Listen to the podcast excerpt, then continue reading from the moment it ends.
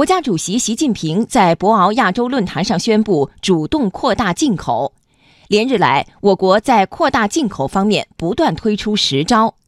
商务部新闻发言人昨天表示，商务部正会同有关部门积极研究扩大进口政策措施，降低汽车和部分日用消费品的进口关税。央广经济之声记者童亚涛报道。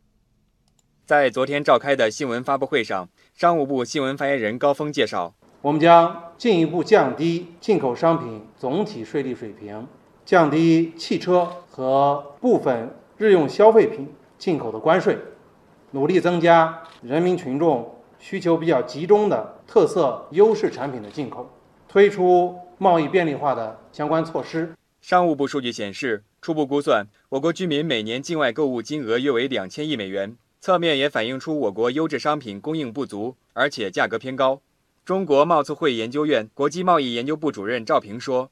此前，我国已经连续多年降低消费品的进口关税，但是仍然有进一步降低的空间。通过降低进口消费品的关税呢，呃，虽然不能立即导致进口消费品零售价格的下降，但是更多的品牌进入到中国市场，相互竞争也会导致零售价格出现一定程度的回落。作为中国主动开放市场的重大政策宣示和行动，今年十一月，首届中国国际进口博览会将在上海举办。高峰介绍。很多国家以及国内外企业参展的积极性非常高。在国家展招展方面，已经有六十一个国家正式确认参展。在企业展的招展方面，截至二十四号，已经有一千零二十二家企业签约参加进口博览会的企业展，展览面积约为十七点五万平方米，其中世界五百强的企业和行业龙头企业。已经达到近百家。赵平认为，中国国际进口博览会为引进更多产品和品牌搭建了平台。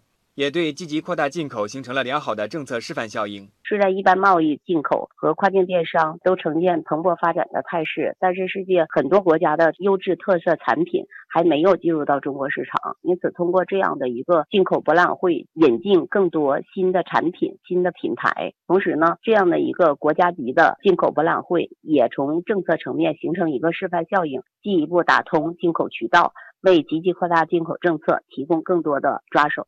赵平说：“从出口导向转向主动扩大进口，越来越多国家和企业也可以分享我国经济发展的成果。”商务部昨天还就中美贸易摩擦回答记者提问。继续来听报道。美国财政官员透露，美国政府正在评估对中国投资启动紧急权利法案的可能性，限制中资对美投资。对此，高峰回应说：“中国做好了应对任何可能的准备，希望美方多做。”符合经济发展规律、顺应世界经济发展潮流的事情，从而真正有利于自身和全球经济长期稳定的发展。对于美方的言论，中方将听其言、观其行。我们已经按照底线思维的方式，做好了应对任何可能的准备。世贸组织秘书处发布的材料显示，欧盟、俄罗斯、印度、土耳其等成员要求。就美方对进口钢铝产品征税的“二三二”措施进行磋商。